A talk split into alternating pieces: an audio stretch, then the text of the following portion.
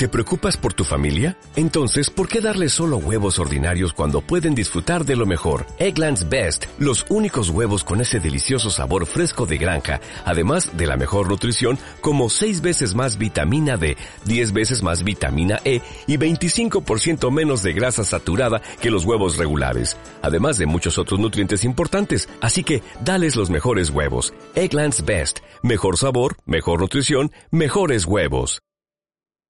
Esto es Son Proyecte, un podcast dedicado a la educación.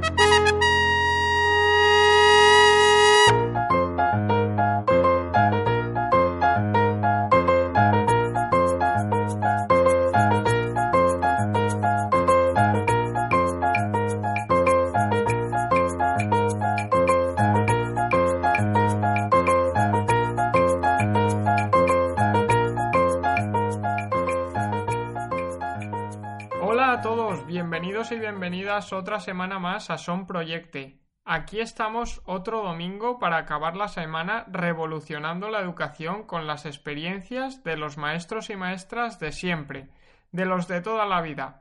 Comenzamos aquí el episodio 37 que lo vamos a dedicar al cine y a los documentales, a todos esos maestros y maestras que sois unos cinéfilos y que os encantan los documentales, pues este episodio os va a encantar muchísimo. Pero antes quiero recordaros que en la web sonproyecte.com tenéis más de 30 experiencias increíbles de maestros y maestras de toda España que creen y que no solo creen sino crean esta revolución educativa. Hoy vamos a hablar con Rafa Molés, director del documental Picotazos contra el Cristal. Buenos días, Rafa, ¿qué tal? ¿Qué tal? Muy bien, encantado de hablar contigo. Nada, un placer que te pases por aquí. Eres el primer director de un documental que se pasa por nuestro podcast. Vamos, es toda una alegría para nosotros. Pues bien, bien, eso quiere decir que hacemos buena combinación. Temas educativos, cine, ahí hay mucho, mucho que compartir. Eso es. Y bueno, cuéntanos, ¿qué, qué, qué viene, ¿para qué vienes aquí, no? ¿Qué nos vas a contar hoy?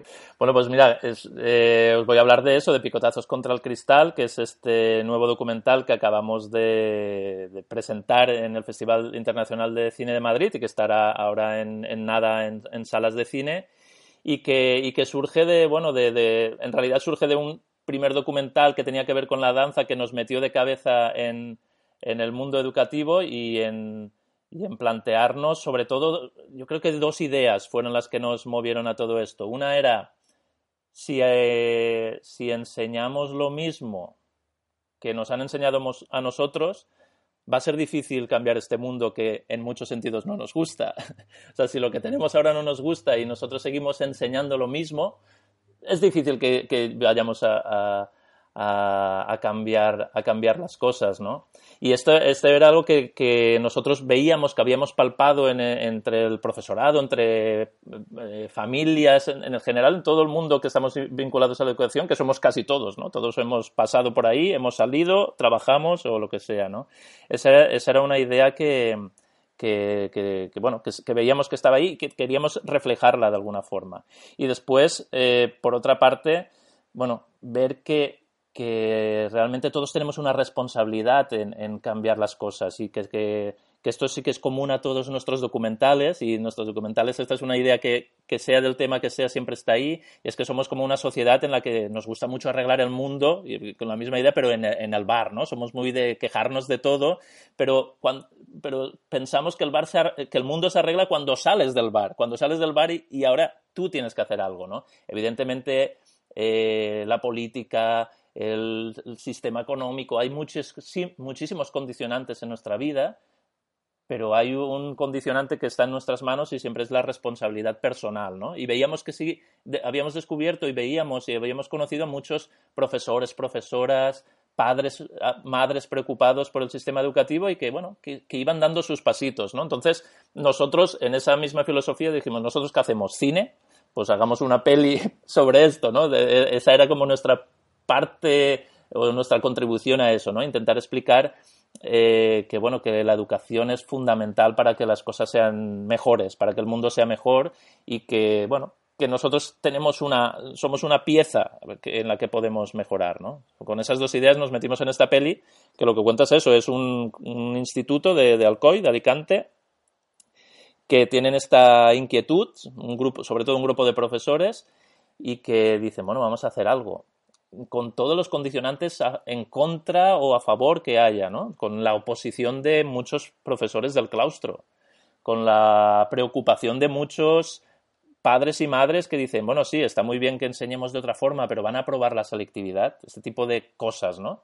Y muchos alumnos un poco descolocados también, de decir, no, no, que, le decían al, le, preguntan al profesor porque se han estado educando así, les hemos estado educando así toda la vida, que dicen, bueno, ¿y, ¿y, qué tengo que hacer en esta actividad? ¿no? Siempre esta pregunta, dime lo que tengo que hacer, cuando la pregunta de alguna manera es, ¿qué quieres hacer?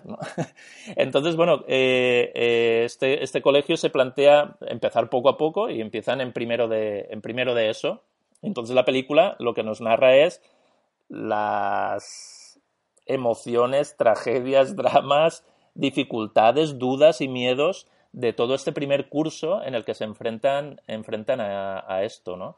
Eh, a intentar cambiar las cosas que a veces el, cambio podía ser muy pequeño, como trabajar en grupo, ¿no? Y, que es verdad que surgía la idea de, en los profesores decían, si nos cuesta a nosotros ponernos de acuerdo, si al, al claustro nos cuesta ponernos de acuerdo, no les podemos enseñar a ellos que trabajar en grupo es bueno, tienen que hacerlo, ¿no? tienen que experimentarlo. ¿no? Y bueno, y, en, medio de ese trayecto, lo que sí que queríamos también era que esas dudas, esos miedos, esas eh, preocupaciones eh, no, quedaran en un pozo vacío, ¿no? Y, sí que enseñamos como tres ejemplos de tres colegios, uno gallego, uno madrileño, uno catalán, que ya llevan muchos años haciendo esto, ¿no? Y que podían como dar una respuesta a esas dudas y esos miedos o esas inquietudes, ¿no? Porque para nosotros sí que sí era importante, porque hay muchas experiencias muy bonitas eh, y, que funcionan, ¿no? De, educar de otra forma, de educar en este sentido, de educar poniendo la atención en, e, en, ellos y no en lo que nosotros queremos enseñarles simplemente, ¿no?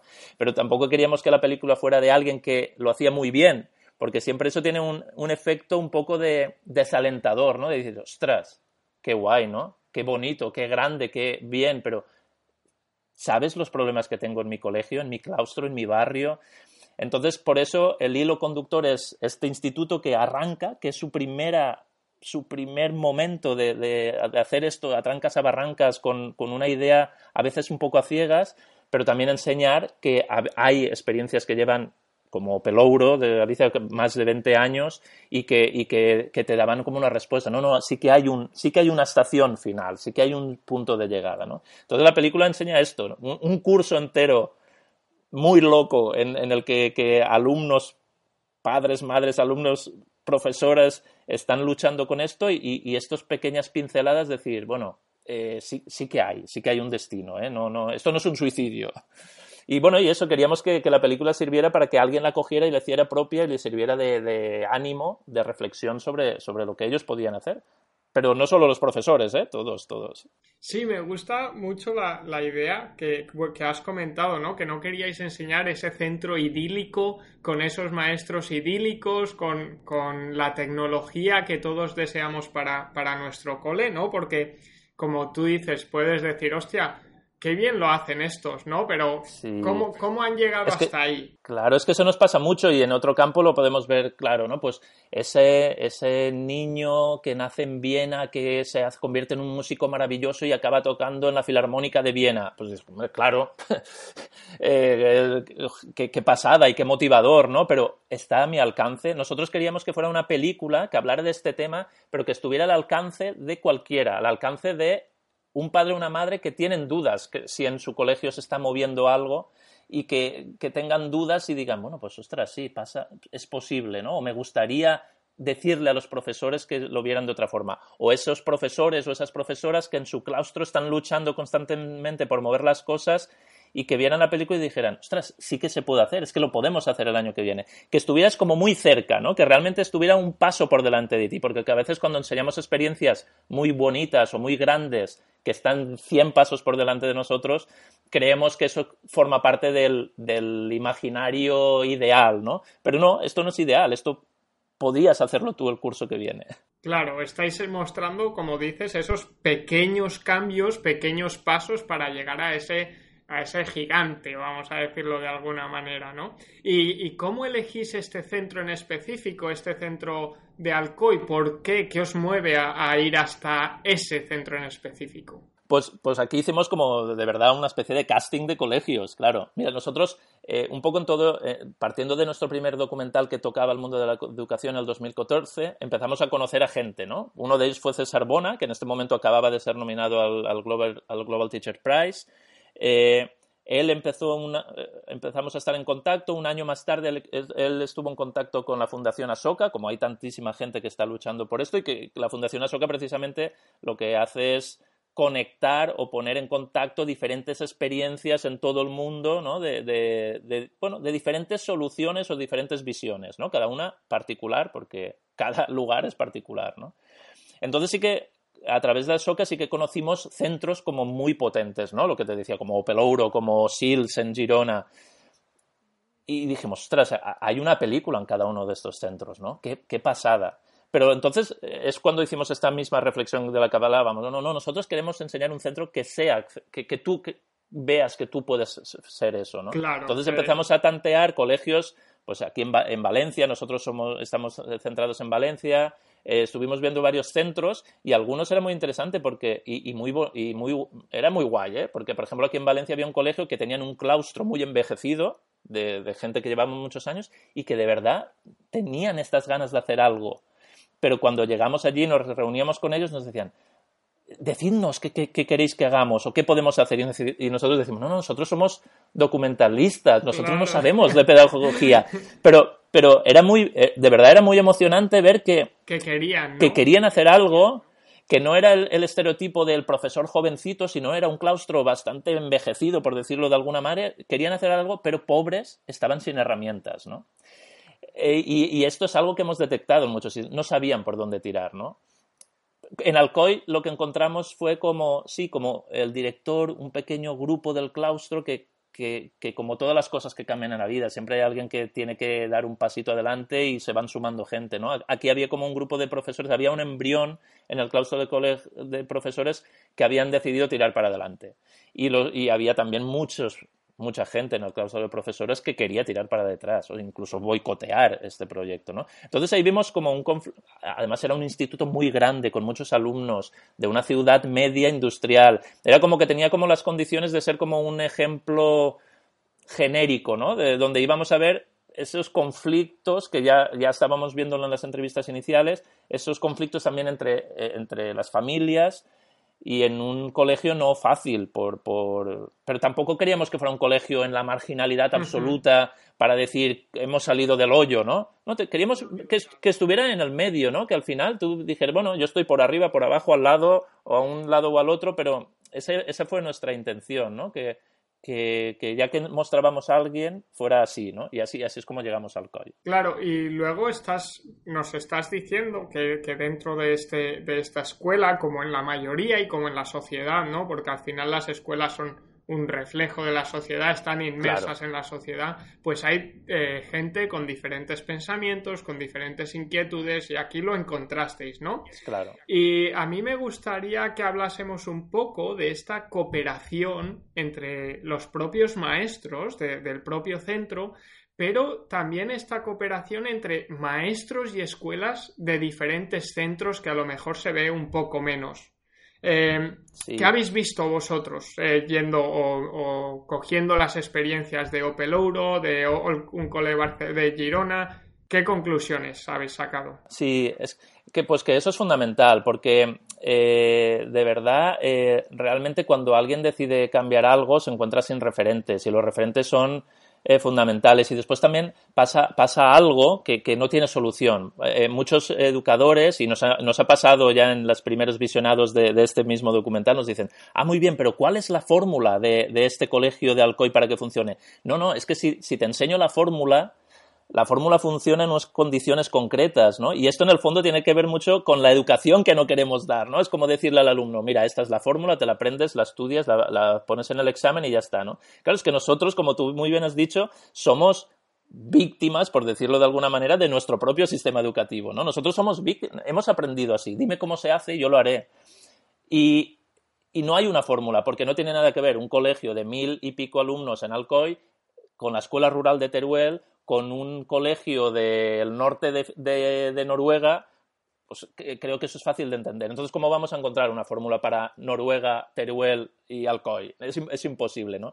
Entonces, sí que es fundamental eso, que, la gente que ha dado algún paso, pocos o muchos, se conecte y que observe. Y, hay una necesidad de observarse los unos a los otros y ver cómo han resuelto situaciones que se les han planteado o que todavía no se les han planteado. ¿no? Y es un poco de esa suma de experiencias lo que permite a cada centro, a cada profesor, eh, encontrar su fórmula, porque, porque va de eso, no hay una, desgraciadamente no hay una fórmula, sino, bueno, pues eh, incluso te diría que sería peligroso no encontrar una fórmula de cómo, de cómo aprender. Pero eso es muy importante y de hecho Alcoy, el colegio en el que estamos, el año siguiente del documental, porque esto fue hace dos cursos cuando se, se rodó y el año pasado estuvimos en la, en la postproducción y ese curso estrenamos, eh, ya era un referente. De, verdad habían hecho solo un año de intentar cambiar algo. Con, con un año era, era ya un modelo para mucha gente que estaba dos, un paso hacia atrás, ¿no? Y era muy importante, la gente cuando veía que, en Alcoy, en primero de eso, estaban haciendo algo, muchos profesores, y de hecho están siempre recibiendo visitas, o sea,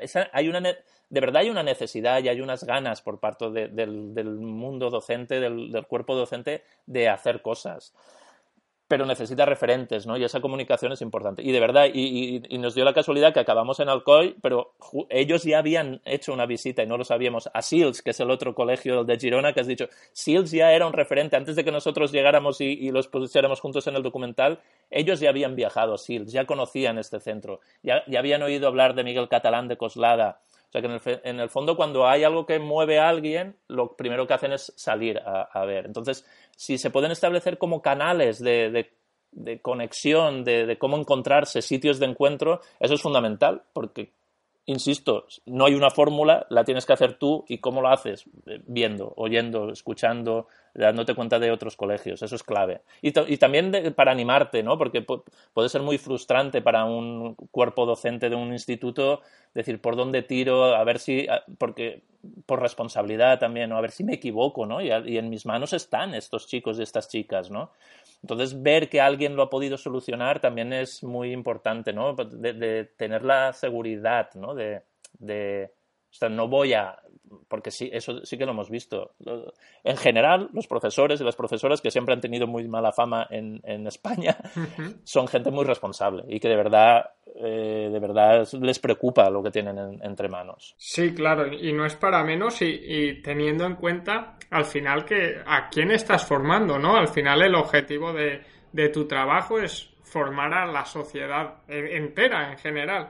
Y sí que me gusta mucho hacer eh, hincapié en esta frustración que puede eh, aparecer mm. cuando ves que tú sigues haciendo cosas, que no llegas a ese ejemplo al que quieres llegar, que son los grandes eh, gigantes de la educación, por decirlo de alguna manera. Pero sí que cuando estabas hablando de, cuando hicisteis el cast, el tipo de casting para escoger el, colegio y visteis a este claustro envejecido, no, pero con muchas ganas, te das cuenta de, la importancia de la formación, ¿no? Y de la formación. Aquí en Son Proyecto también hablamos de ella desde dentro, desde, desde las aulas. Y sí que, ligándolo con esta frustración, estáis hablando de miedos en, los padres, eh, miedos en los alumnos, inseguridades en los profesores, rechazos por parte de otros profesores, otros padres. ¿Cómo, enfrentamos lo hemos vivido adversidades, ¿no? ¿Qué, ¿Qué, habéis visto? Sí, nosotros queríamos ser muy sinceros en el documental, o sea, no queríamos decir, mira qué bonito este proyecto y al final todo va a ser, al final de curso esto será una fiesta y qué guay, ¿no? Hay que hacer cosas bien. Eh, queríamos ser sinceros con, con, la realidad y, lo que nos encontramos es que en este mismo claustro donde había un grupo de profesores que, que han tirado hacia adelante, había un grupo de profesores y salen en el documental y les hemos... y, y, que, hemos querido y hemos intentado con la máxima sensibilidad posible darle su espacio para que expliquen por qué no, ¿no? y decir, bueno, esto yo ya lo he visto mucho, estos son experimentos, pero, o yo no soy psicólogo, ¿qué me estás pidiendo? Y en el fondo tienen parte de razón, ¿no? Por lo que te decías de la formación, ¿no? De cómo nos hemos formado o cómo hemos formado a los propios docentes para llegar a, la docencia, ¿no? O sea, que, también tenían esa razón y tenían que hablar, ¿no? Eh, al final, estos docentes eh, puede que en este primer curso quizá fueran un poco un lastre por las resistencias y porque, bueno, que al final, eh, como tú has dicho muy bien, los colegios son un reflejo de la sociedad y en la sociedad todos estamos representados todos y, en un, y, no vamos a exigirles más superioridad ética ni cultural a, unos docentes. Son vecinos nuestros, ¿no? Pues bueno, sí, estos docentes quizá el primer año fueron un poco un lastre, una resistencia, pero sin embargo, el movimiento ha hecho que, y estamos hablando ya, ahora estamos en dos cursos después del que, del que rodamos, algunos estarán todavía con su absoluta libertad de cátedra utilizando otros métodos, pero ya no son un lastre. Ya, bueno, hay, por lo menos no se rema en contra. Entonces te das cuenta de que cuando te mueves, bueno, esa inercia también va llevando incluso a los resistentes, ¿no? Eh, eh, por una parte. Y después a los padres también, muy importante, ¿no? Eh, había muchos padres en este primer curso que decían, ah, muy bien, qué bonito, pero además lo, expresaban desde el primer día pero la selectividad me la probarán, ¿no? Mis niños. Entonces, es un, padre que, que, sale en el documental y que un poco era como el ejemplo de, esta, duda, ¿no? de yo estoy contento con lo que me están proponiendo, pero yo ahora mi hijo llega a casa y no tengo la agenda donde pone sus trabajos, sus deberes, no puedo controlar qué pasa, ¿no? E, este, le entraba como un pánico a este abismo de decir, ¿qué están enseñándole a mi hijo, no?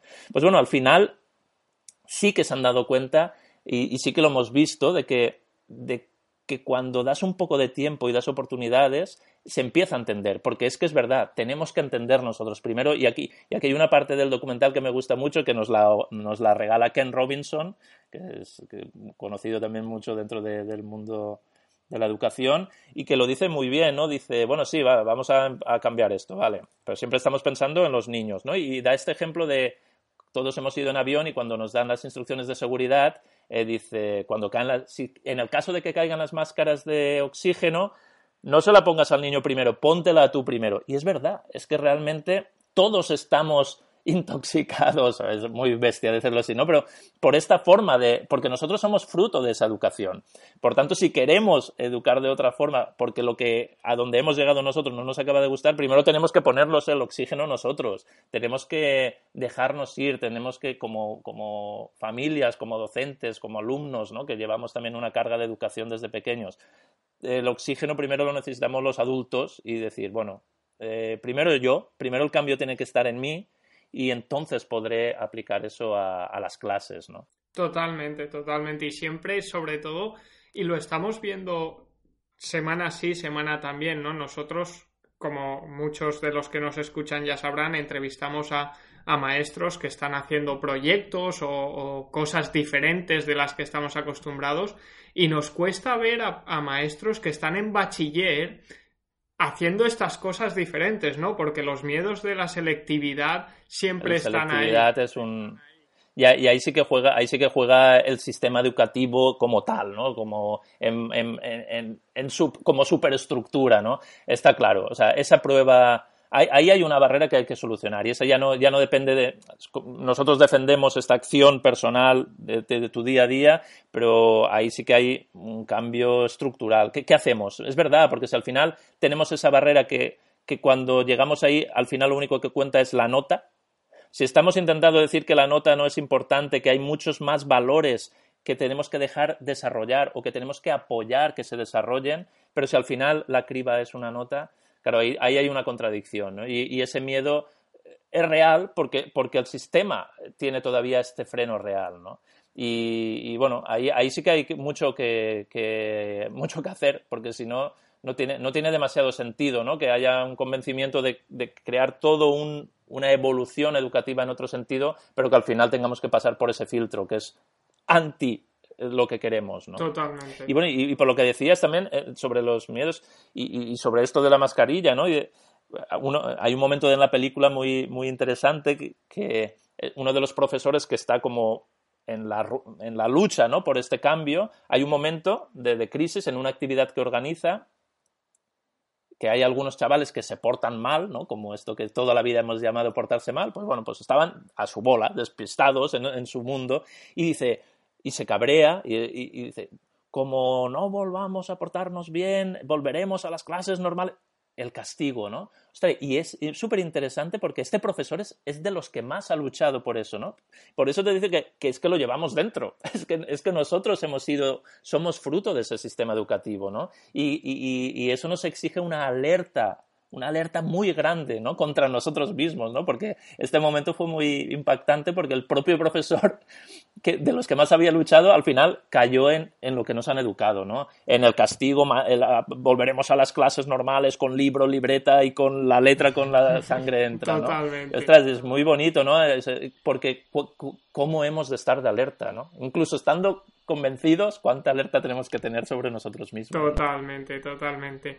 Y hoy estamos hablando mucho sobre las escuelas, pero vamos a enfocarnos también en, los niños, y en este caso adolescentes, no son niños. Claro. Para que, bueno, en el, en el documental, en el tráiler, queréis que los niños empiecen a cambiar el mundo desde, desde jóvenes, ¿no? Desde muy pequeñitos. Y tenemos el ejemplo de Greta Thunberg, que es la, chica, para quien no la conozca, la chica que está al frente de movimientos eh, para el medio ambiente ¿Cómo podemos conseguir a estos alumnos influyentes y activos en el día a día, según lo que habéis observado y, vuestra experiencia? Pues mira, primero que nada, escuchándoles.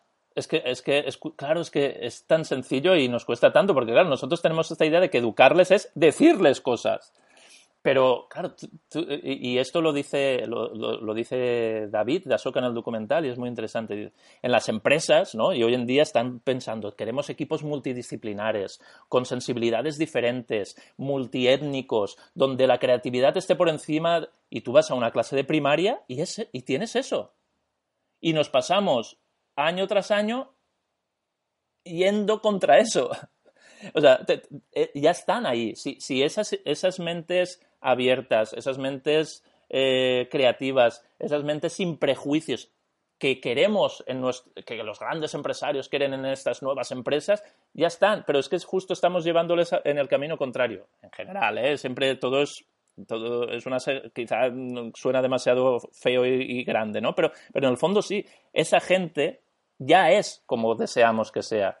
Sin embargo, no sé por qué pensamos que tenemos que decirles otra forma de ser, ¿no? Y cuando están en la empresa les dicen, no, ahora tienes que trabajar en equipo y ahora tienes que ser súper creativo y súper de mente abierta. Cuando hemos estado hasta la universidad, el máster y el remaster que nos ha tocado hacer, diciéndonos justo lo contrario, las cosas se hacen así, ¿no? Hay que escucharles y, y, si se escucha, de verdad tenemos como una fuente virgen de, de nuevas ideas para el mundo y el colegio. Y el colegio, está, el colegio está hecho y diseñado, y, es de esto hablamos también en el documental, para lo contrario. O sea, entras a un aula, las mesas, está el profesor, en muchos casos todavía en una tarima. Y estamos todos observando al profesor y hay una mirada unidireccional donde el profesor, que es un adulto, nos tiene que decir lo que tenemos que hacer y nosotros solo tenemos que escuchar. Claro, eh, estamos, eh, estamos haciéndolo al revés. Estamos haciéndolo al revés, ¿no? Eso te iba a decir que, como bien decís, ¿no? Las escuelas, ni física ni, ni, ni arquitectónicamente, como tú has dicho, están pensadas para, que para escuchar nosotros al alumno, sino para que el alumno nos escuche. Claro. ¿Cómo sería vuestra escuela ideal? ¿no? ¿Qué habéis, habéis podido ver por ahí? Sí, sí, hombre, pues eh, mira, para, entrar hemos visto que incluso en los centros que hemos tratado, sobre todo los públicos, SILS, Coslada o Alcoy, son centros fabricados en un momento en el que los colegios eran como los que hemos ido la mayoría, encerrados en un muro con una valla alta para que no escapemos de allí, para que, estamos aislados del entorno en el que estamos. Es como una especie de parking donde dejamos allí a nuestros hijos y nuestras hijas, nuestros hermanos, hermanas, encerrados allí esperando que vayan creciendo y educándose con unas reglas que están marcadas por, bueno, no sé, creo que cualquiera que nos esté oyendo habrá ido el timbre para salir al recreo y el timbre para ir, y si cualquiera que haya visto una cárcel de cerco sabrá que funciona exactamente igual. Eh, en el fondo está el aula con las pupitres encarados hacia esto se está rompiendo ¿eh? y cada vez está rompiéndose más ¿no? pero esas aulas donde son pasillos largos si, pensamos en la estructura de, un colegio eh, habitual, ¿eh? el genérico que tenemos en nuestro país, y pensamos en una cárcel, en un hospital, en un sitio donde tiene que, que primar el orden, pues estamos viendo la misma estructura, ¿no? Más allá de que haya dibujitos colgados en las paredes o en las carteleras. Entonces, claro, eh, eh, está todo enfocado a nosotros vamos a implantar en ti la semilla del conocimiento, que es la que nosotros creemos, y tú ya cuando salgas, a los 22, 25 años, ya formarás parte de este mundo. Y ya entonces todo lo que nosotros te hemos enseñado de este mundo, tú ya podrás eh, formar parte de este mundo. Claro, no, por lo que vemos, y hablo como documentalista, por lo que he ¿eh? no estoy hablando como pedagogo ni mucho menos porque no lo soy. Por lo que hemos visto y por las sensibilidades que hemos observado es al contrario. Son, deberíamos pensar en, los alumnos que tienen todo este potencial que, del que hablábamos como alumnos ya activos en la sociedad. ¿Por qué no rompemos ese muro que hay alrededor del colegio? si no físicamente, al menos metafóricamente, y empezamos a, que haya una interacción en el entorno, en ese barrio, en ese barrio donde seguramente hay eh, pues una agrupación social que está trabajando por algo y que quizá está pensando que esos niños no están preparados para ahí, pero es que quizá esos niños te pueden sorprender y cuántas cosas pueden aprender esos niños del mundo en el que viven. ¿no? Hay que romper esos muros. El, colegio tiene que ser un sitio donde tú estás de paso, pero estás interactuando con el mundo. Si el colegio es un sitio encerrado por un muro. Las aulas son un sitio donde hay una ventana redonda en la puerta por la que miras, que te recuerda mucho a una celda. Claro, la, idea que estamos transmitiendo es completamente la contraria. Estamos desaprovechando a, toda esa gente que podría ya ser parte de nuestro mundo, podría estar haciéndonos mejorar a nosotros, ¿no?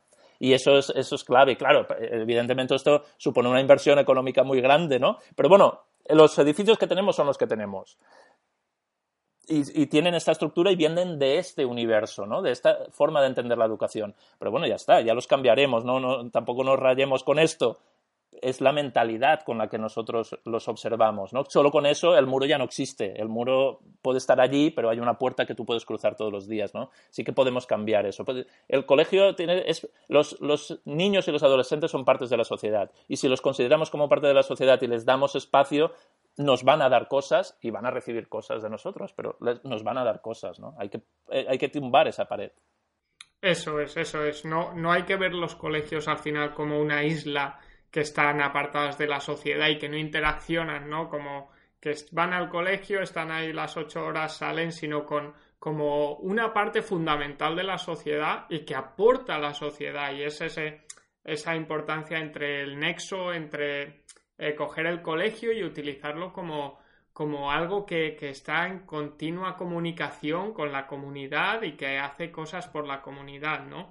Porque además sería injusto, Isaac, además sería injusto con los profesores, porque es como que les cedemos toda la responsabilidad. Yo te los dejo aquí y tú tienes que ser suficientemente maduro, educado, formado, consciente, no sé qué. Y ahí sí que doy razón a, algunos profesores que se mostraban rechazados. Ostras, que me están diciendo a mí que yo sepa de todo, de psicología, de todo, de lo que.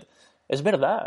No, en el fondo estamos renunciando a la educación de, de, los niños y de las niñas, ¿no? Es como que lo aparco y me, me libero de esta responsabilidad. Bueno, ya te he dicho al principio que nosotros somos mucho de apelar a la responsabilidad personal. Pues la responsabilidad personal eh, empieza por nosotros en ese sentido, no, no los docentes. No les carguemos a ellos de la responsabilidad absoluta. Y, ese acto de llevar al niño o a la niña al colegio, dejarlo en la puerta y yo me voy y una vez está dentro es cosa de ellos, eso también hace mucho daño a esta idea de que la educación tiene que ser algo para mejorar el mundo, no para repetir los mismos roles que tenemos hasta ahora, ¿no? Que ya hemos visto que no nos funcionan, porque lo que tenemos claro ya hoy en día es que tener una carrera no te asegura, no te asegura un trabajo y todas esas cosas. Eso no funciona. Totalmente. Y, oye, una última cosa que, bueno, ya casi acabando, ¿no? Que me, llamó mucho la atención al, al ver el tráiler que hay una secuencia en la que sale un chaval que tendrá 17 o 16 años, ¿no? Y dice casi literalmente, no me acuerdo si con estas palabras, pero muy cerca están, de la vida en general es una mierda, ojalá me atropelle un tráiler. Bueno, así de literal. Sí, sí, eso es un momento impactante ¿eh? y, que, mientras estás rodando te, son de esos momentos que te, que te pillan de sorpresa y te, te dejan en shock. Este chico, este chico era de, de primero de bachillerato, no era de primero de eso donde se está eh, haciendo esta experiencia pero eh, era en la clase del director del colegio, que es un poco uno de los promotores de esta experiencia, pero que al mismo tiempo tiene que lidiar con esta otra realidad del colegio, que es bachillerato, un chaval de, pues, de 16, 17 años, que lo que está que acaba de recibir la, la, nota del examen de matemáticas, porque en bachillerato todavía no estaban aplicando estos nuevos métodos, y que ha visto que tiene un cuatro y medio y que lo que, y que lo que responde en ese momento es con una absoluta frustración ante la vida. Porque ese chico lleva 17 años de su vida en el que se le está diciendo tienes que aprobar los exámenes, lo importante es esto, lo importante es la nota, lo importante es la nota, lo importante es la nota, lo importante es pasar esa barrera, lo importante es pasar de curso, lo importante... Pero él, pero esa persona que es un adolescente, pero no es un, no es un vegetal, y esto nos pasa mucho, pensamos que los adolescentes son como, mira, los pobrecillos, ¿no? Ahí están en la edad del pavo, no les...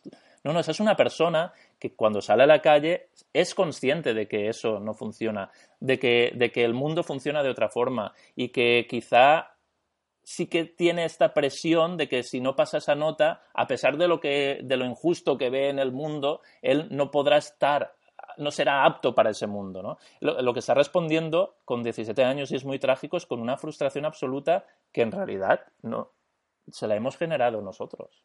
Y eso es muy triste. Y, es verdad que Fernando, el director, que es el que está dando el examen en este momento, reacciona de una forma increíble y le dice, pero si tú lo haces todo bien. Además le sale muy automático, ¿no? Y bueno, quizá, pues sí, ha repetido algún curso y tal, pero su reacción es, lo haces todo bien y esto es solo una nota. Pero claro, el propio Fernando que está diciéndolo esto y lo siente y lo cree, le ha hecho un examen porque ese niño, ese chico, el, año siguiente tiene la selectividad, ¿no? Hay esa contradicción entre esta, esta realidad que ya hemos descubierto y que han descubierto muchos docentes, con esta realidad que vive ese alumno que dice, sí, sí, sí, me parece muy bien todo lo que me decís y yo soy muy buen chico y tal, pero a mí me estáis obligando a que el año que viene yo apruebe todos los exámenes de selectividad, porque si no, mi familia me estará lanzando el mensaje de que estás fracasando, el colegio me está lanzando el mensaje de que estás fracasando y seguramente estaré fracasando porque no tendré acceso a, los estudios que yo deseo. Claro, eh, eh, es muy fuerte que alguien diga, ojalá me atropelle un camión, pero ¿Cómo podemos someter a, una persona de 16 años a esa presión, ¿no? Por un examen de matemáticas que ha sacado un cuatro y medio, ¿no? Eso es, un momento muy fuerte de la peli que nos tiene que hacer reflexionar sobre, sobre precisamente a lo que no podemos llegar. Una persona por un cuatro y medio en un examen de matemáticas a, principio de evaluación no puede sentirse así, ¿no? Imagínate cuántas cosas, cuánta carga hemos puesto sobre los hombros de ese chaval, ¿no? Y por tanto, es que quizás estamos perdiendo una gran persona. O sea, quizás ese chaval en otras condiciones educativas, con otro contexto, con otra idea del mundo, nos daría la vida, nos daría soluciones a mil problemas del mundo, ¿no? Pero nosotros lo hemos con 17 años lo hemos convertido en una persona que se siente fracasada. ¿No?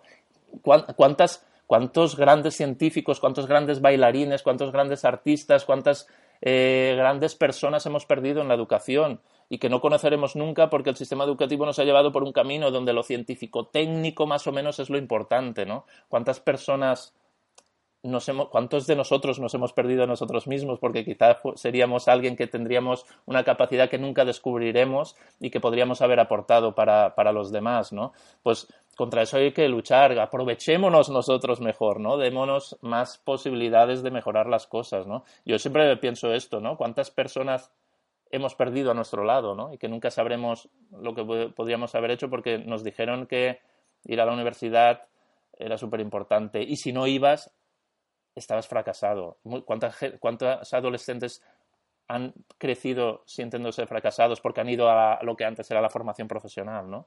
Ostras, eso es muy duro, ¿no? Y, de ahí esa reacción de ese chico, ¿no? entiendo que te impacte porque da miedo, ¿no? Verlo, ¿no? Que eso es el presente de, una persona, sí. Eso nos tiene que hacer pensar. Y bueno, pues ahí pensemos, pensemos entre todos.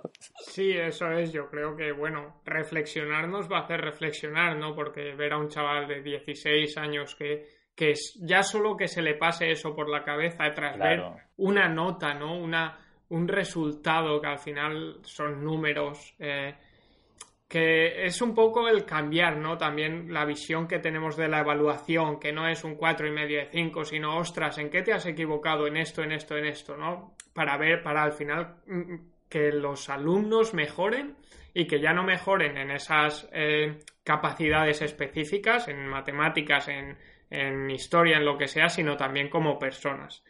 Y bueno, ya para, para acabar, sí que eh, Rafa, te, quería preguntar, ¿no? Porque creo que sois unos valientes haciendo esto.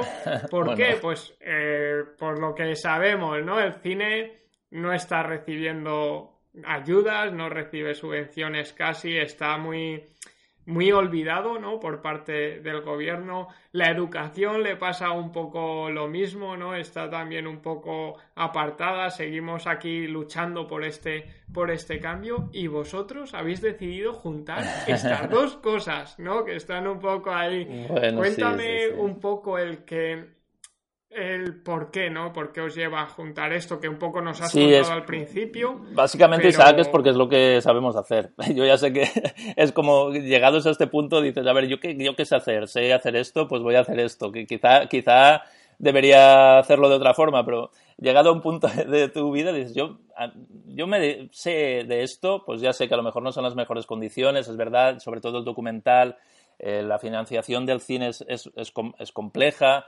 incluso cuando conseguimos financiar alguno de, de, las películas más o menos bien financiadas, al final estamos hablando de, trabajos que nos cuestan, en este caso han sido dos años, pero venimos de hacer un documental que hemos estado cuatro años y medio, ¿no? Son cuatro años y medio de tu vida que por, aunque consigas financiarlo bien, pues estamos hablando de que tú, tienes que ir avanzando el dinero, tiras de ahorros y solo al final, solo al final hay una gratificación y en algunos casos mejor y en otras películas como esta, Picados eh, contra el vidrio, Picotazos contra el cristal, es una peli de un, de un presupuesto muy bajo y que al final has, estado estirando, realmente no puedes vivir de él, ¿eh? ¿eh? Tienes que llevar varios proyectos a la vez, has estado estirando durante dos años y medio hasta el estreno, ¿no? Entonces, bueno, pues sí, es, es una locura, pero oye, ¿Qué, sabemos hacer? ¿Qué sabes hacer tú, Isaac? Que estás ahí, estáis con vuestro, con vuestro, con vuestro trabajo de divulgación, nosotros estamos haciendo cine, pues tiremos de lo que tenemos. Me gustaría saber hacer algo mejor o más bien, o que estuviera mejor eh, remunerado, pero eh, podría estar quejándome en el bar toda la vida. Pero nosotros, de verdad, hace ya unos años que dijimos, cuando salgamos del bar, hay que seguir. Y pues sí, es, es una locura, es, una locura en muchas ocasiones, pero yo qué sé, está bien, ¿no? Que, merezca la pena al menos. Sí, sobre, bueno, seguro que merece la pena porque yo, sinceramente, como te he dicho, solo he visto el tráiler, estoy esperando ya a ver la peli desde, desde el otro lado del charco. Y nada, y sí que, bueno, cuéntanos un poco dónde vamos a poder ver el documental, dónde va a estar, en qué zonas, en qué cines, eh, cuéntanos un poquito.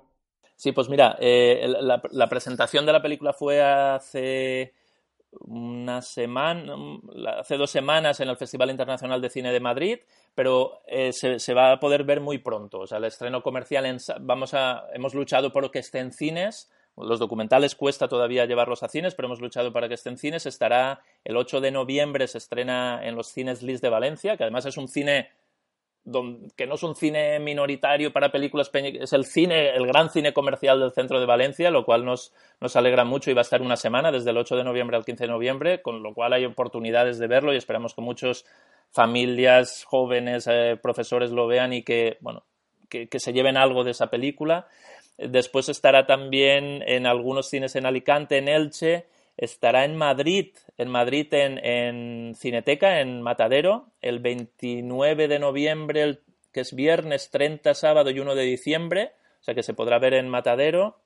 Después tenemos también otros pases más especiales en el CaixaForum de Barcelona, en, en, noviembre también, 28 de noviembre, en diciembre el 10, el 10 de diciembre estaremos en CaixaForum en Madrid, habrá otra oportunidad de verlo en Madrid, y estas son las las tres, Madrid, Valencia, Barcelona, han sido las ciudades por las que hemos intentado apostar por, conseguir público y a partir de ahí sí que es verdad que tenemos experiencia y esperemos que, esté bien en este sentido, que después eh, nosotros no tenemos dinero para promocionar una película como una gran película porque no llegan los presupuestos, pero al final el boca a boca también hace que empiecen a circular eh, las ganas de verlas y se van abriendo a más salas, ¿no? Nosotros, yo, si, si a alguien le interesa la película, recomiendo que sigan el Facebook de la película, que es entrar en Facebook, Picotazos contra el Cristal, porque ahí vamos actualizando salas, porque sí que es verdad que de repente se genera una pequeña bola de nieve y van pidiéndonos las ciudades. Nosotros, una vez pasado este circuito comercial de cines, eh, ofrecemos la película a hacer pases más grandes, más pequeños, porque al final